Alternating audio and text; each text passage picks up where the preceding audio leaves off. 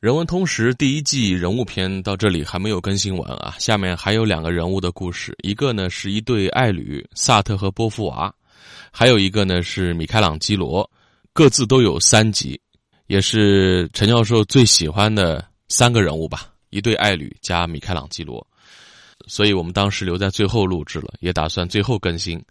原计划呢是讲完这三个人物之后。陈教授呢会和我录制三集影响人类的一百人，然后第一季收官，进入第二季。但陈教授没来得及录完最后三集。大家现在听到的这集呢，是我们提前为后面的品牌故事录制的样片。呃，陈教授跟我都挺满意的，所以呢，先放出来给大家听一听。确实很遗憾，没法继续了。所以呢，有件事儿呢，想拜托各位。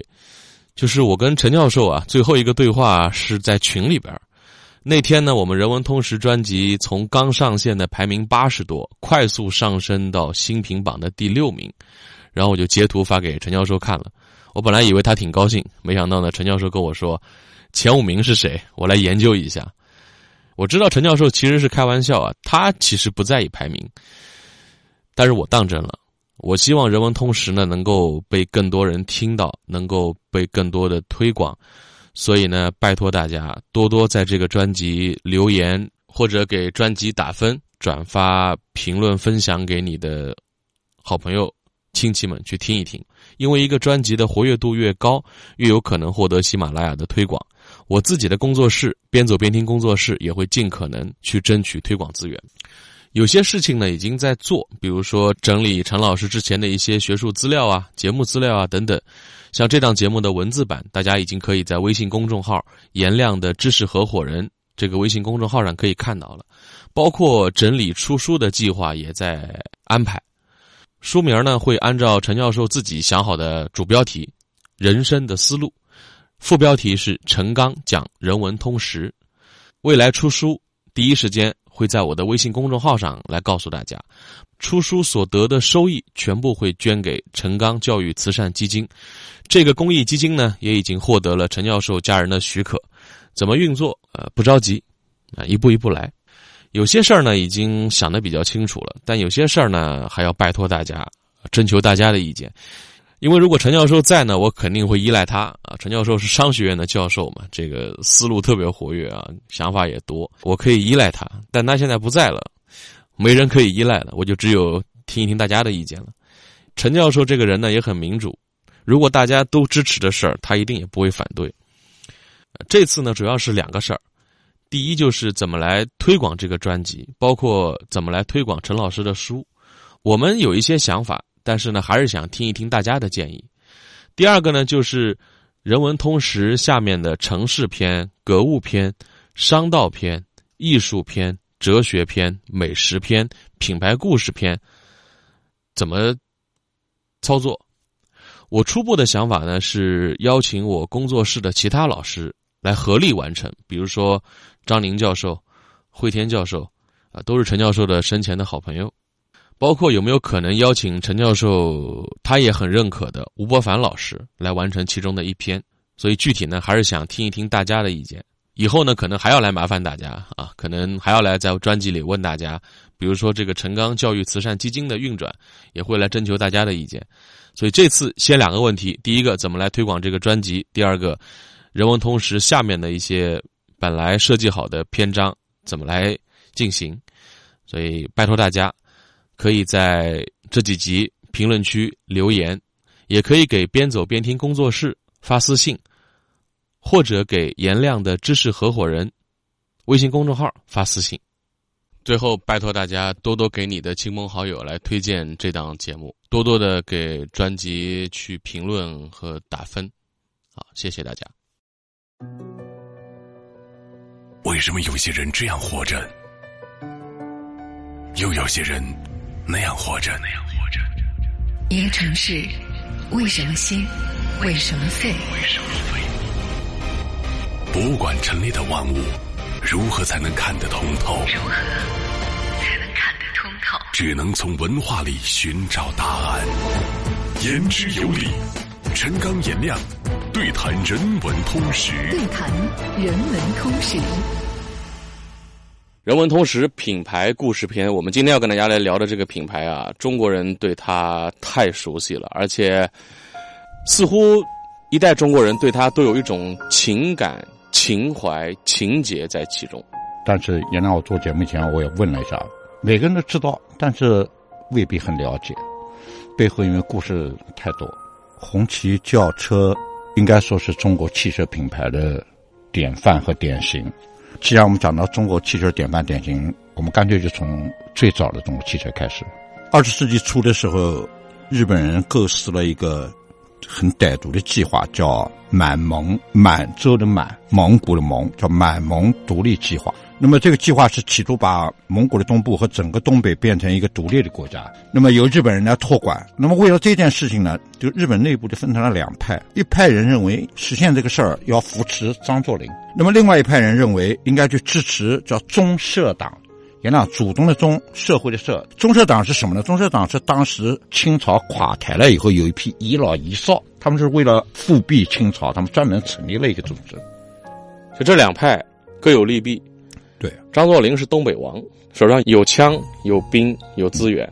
那帮清朝的一老一少呢，有名分上的正统。对，他还能得一部分人心。对啊，日本两派互相在斗争。一九一六年五月份的时候，在日本人的支持下，这个中社党实施了一次暗杀。他暗杀谁呢？他暗杀的对象就是张作霖。张作霖命大，躲过一劫，炸张作霖没炸死啊，两颗炸弹都没炸死张作霖。一晃十二年过去了，那是一九一六年到一九二八年。一九二八年的时候，蒋介石的部队再次北伐，张作霖节节败退。日本人看到张作霖撑不住了，这个时候就跑来找张作霖说：“你赶快跟我合作吧，啊，合作了以后，我们成立那个满蒙王国，你还有一席之地。”张作霖这个人民族情节还是有，是有的，对吧？所以他就拒绝了。拒绝了日本人以后，第二天他回当时叫奉天啊，其实是沈阳嘛，就是今天的沈阳。六月四号清晨，张作霖坐的火车已经接近沈阳了，在一个叫皇姑屯的小站被关东军预先埋下的炸弹炸死。这个是很有名的一个事件，叫皇姑屯事件。那么这个事件跟汽车有什么关系呢？这个一炸死了以后，这个事儿就惹怒了一个人啊，这个人就是张作霖的儿子啊，少帅张学良。张学良，张学良就名正言顺的竖起了一面大旗，就跟蒋介石站在一起了，就是跟国民政府站在一边去了。后来他为了强大民族工业，张学良就办了一系列的工厂，其中有一间工厂叫民生工厂，民生工厂请来了一个美国人叫迈尔斯。在这个厂里面做总工程师，想干嘛呢？就制造汽车。麦斯到中国来了以后，待了两年。一九三一年八月份，民生工厂生产出第一辆，真的是中国历史上的第一辆汽车，叫民生牌卡车。卡车的载重量是一点八二吨，哈，一点八二吨，大概如果一个人七十公斤嘛，嗯，这个也就二十几个人嘛，二十四五个人。就想现在一个中型 SUV 两吨重，它是载重嘛？载重就是你的意思，就是一辆中型的 SUV 它都超重了，对，拖不走，上面它已经超不走了。对对对，六缸，六十五匹马力，前后轮距是四米七。现在有的我们待会儿说到的红旗轿车加长版的，可能都已经超过这个哎，超过这个间距了。原来最好玩的是车的时速，四十公里，四十公里大概什么概念啊？大家电视上这个原来我特别喜欢一个体育比赛，那个体育比赛叫。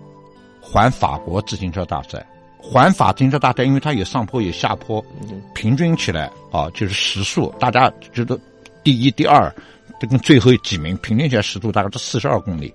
专业的自行车手骑的速度比他快。这个电动自行车一般要求你二十迈左右，但是我们国内很多很多都骑到四十了，都骑到就跟他一样，差不多啊，就跟他一样快。也就是说，当时的汽车这个品质还是非常一般的。一个月以后，一个重大的事件发生。就九一八事变，九一八事变发生了以后，这个民生工厂被日本人摧毁，啊，然后工厂里面的装好的车和还没安装的零部件全部被日本人抢走，或者被日本人毁掉。张学良做民族汽车工业的雄心壮志毁于一旦，这应该说这是中国人做车的梦，啊，这是我们讲的第一段。第二段故事一下子来到了一九三六年，一九三六年十月份，红军的三大主力。会师在陕北会师，标志着万里长征就结束了。那么当时在延安成立的新的中央政府，成了国内一大帮爱国人士和多数民众的新希望，大家真认为这是中国的希望。所以，尽管当时在陕北条件很差，但是在陕北以外有很多人想了一切办法啊，很多知识青年就到革命圣地去对对，很多商人想了各种各样的办法帮助陕北。当时有个爱国的华侨领袖陈嘉庚，陈嘉庚先生就专门想尽了一切办法，把两辆福特轿车送到了陕北。美国的，两辆福特就送给了当时陕北的中共中央，党中央有关部门去研究这两辆车该怎么用用啊。大家首先大多数人都讲毛主席配一辆，嗯，但是毛主席坚决拒绝了。毛主席说给朱总司令配一辆，他要跑得多，对他嗯跑的时候他打仗，嗯他要打仗。第二辆车配给了当时年纪比较大的五位老人，叫林伯徐、谢觉哉、董必武、吴玉章、许特烈，啊，许特烈，当时简称叫吴老嘛，就延安五老，就给了他们五个人。这毛主席还是很有很有风格的啊。再往下说，一九四九年三月份，中共中央从河北的西柏坡向北平移动的时候，就那时候北平已经和平解放了，啊，要去北平。毛主席当时乘坐的车是从国民党部队手中缴过来的美国车，那个美国车起这个品牌，今天哎，原来我用的就是这个吉普，啊，不过那时候是军用吉普，但是同一个厂嘛，就吉普一开始就是生产这个军用车的。后来毛主席到了北京以后，在北京的西苑机场检阅解放军部队的时候，毛主席就是站在这辆吉普车上。无论是延安时期的两辆福特车，还是后来毛主席从河北西柏坡一路开到北京，最后在西苑机场检阅人民军队的时候的用到的美国车，他一定希望我们能有自己的车。一九四九年十二月份，新中国成立以后，毛泽东访苏，毛主席有两次访苏，这是第一次。刚刚一到达莫斯科，几个小时以后，我不知道为什么斯大林有这个安排，斯大林就陪同毛主席参观了斯大林汽车制造厂。毛主席站在那个车间里面，哇，那个车间已经是比较现代化的车间了，有流水线，一辆一辆的汽车组装下线。毛主席转过脸，轻轻的对，他轻轻的说了一句话，他是为了不让对方苏联人对听到，但是他这句话对中方来讲叫如雷贯耳。他说：“我们一定也要有这样的大工厂。”这是毛主席语录啊，这是引号引起的，这是他的原话。我们一定也要有这样的大工厂。第二年，一九五零年，斯大林就给毛主席送来了一批斯大林汽车制造厂制造的汽车，那时候是中苏蜜月期啊，对，这车的品牌叫吉斯，就写成中文，就吉祥的这个吉，斯大林那个词叫吉斯，送来了一大批啊，其中有五辆，一辆是防弹，是防弹车，所以说吉斯品牌就成了建国之初党和国家主要领导人的主要乘用车了。啊，说一下毛主席用的这辆，毛主席专用的这辆吉斯叫吉斯幺幺五，一辆全长六米，这超长轿车了，对吧？全长六米，宽两米，全车安装八毫米的装甲和七十毫米的防弹玻璃，连底盘都装了超厚的钢板装甲，能够经受住世界上绝大多数地雷爆炸的冲击。车厢里面中间有一道可以升降的防弹玻璃，这车厢里面就跟驾驶员可以分开。整辆轿车因此重量肯定很重了，也量七点七吨，七点七吨那。油耗不得大几十？对，那油油耗肯定很厉害，一用就用了二十多年。一九五三年就来了啊！毛主席说我们一定要有这样的大工厂。一九五三年七月十五号，我们今天大名鼎鼎的一汽在吉林长春奠基。奠基的时候，大家看到的最激动的东西就是毛主席亲自为一汽奠基的题词刻在一块石头上，上面写“第一汽车制造厂奠基纪念”。原来说一下为什么写第一汽车制造厂？当时这个名字哪来的？当时当斯大林知道毛主席要做汽车制造工厂了，斯大林对毛主席说：“你们这么大的一个国家，做一个厂可能不够，至少要做两个。”所以毛主席说了第一，，马上还有第二第三，对，会有第二。建厂整整三年那天，就是一九五六年的七月十五号，第一辆国产的解放牌卡车诞生。大家注意一下品牌啊，张学良当年给汽车品牌命名为“民生”，这个车是有情绪的，是有情感的，是有人文情怀的，对吧？叫民生，现在叫解放。大家注意后面还有车的品牌。卡车有了以后，当时国内的轿车主要都是从社会主义阵营国家进口的，比如说苏联的另外一个品牌。刚才给党中央那个车是高档车，叫吉斯，还有一个车叫嘎斯，写成英文的话叫 G A Z 啊，叫嘎斯。还有一个就是波兰的华沙。每年我们要花拨大量的款，因为当时车都是公用嘛，啊，就政府要花大量的款就进口这个轿车。后来中央办公厅就下了一个文，说与其我们每年花费大量的财力进口，我们现在已经有自己的一汽了，我们不如开始自主研发。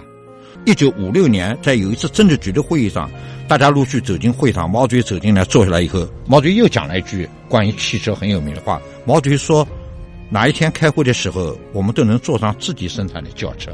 再次表达了这种期望啊！第一次说汽车，第二次说的是轿车，正是这句话就揭开了中国轿车工业的序幕。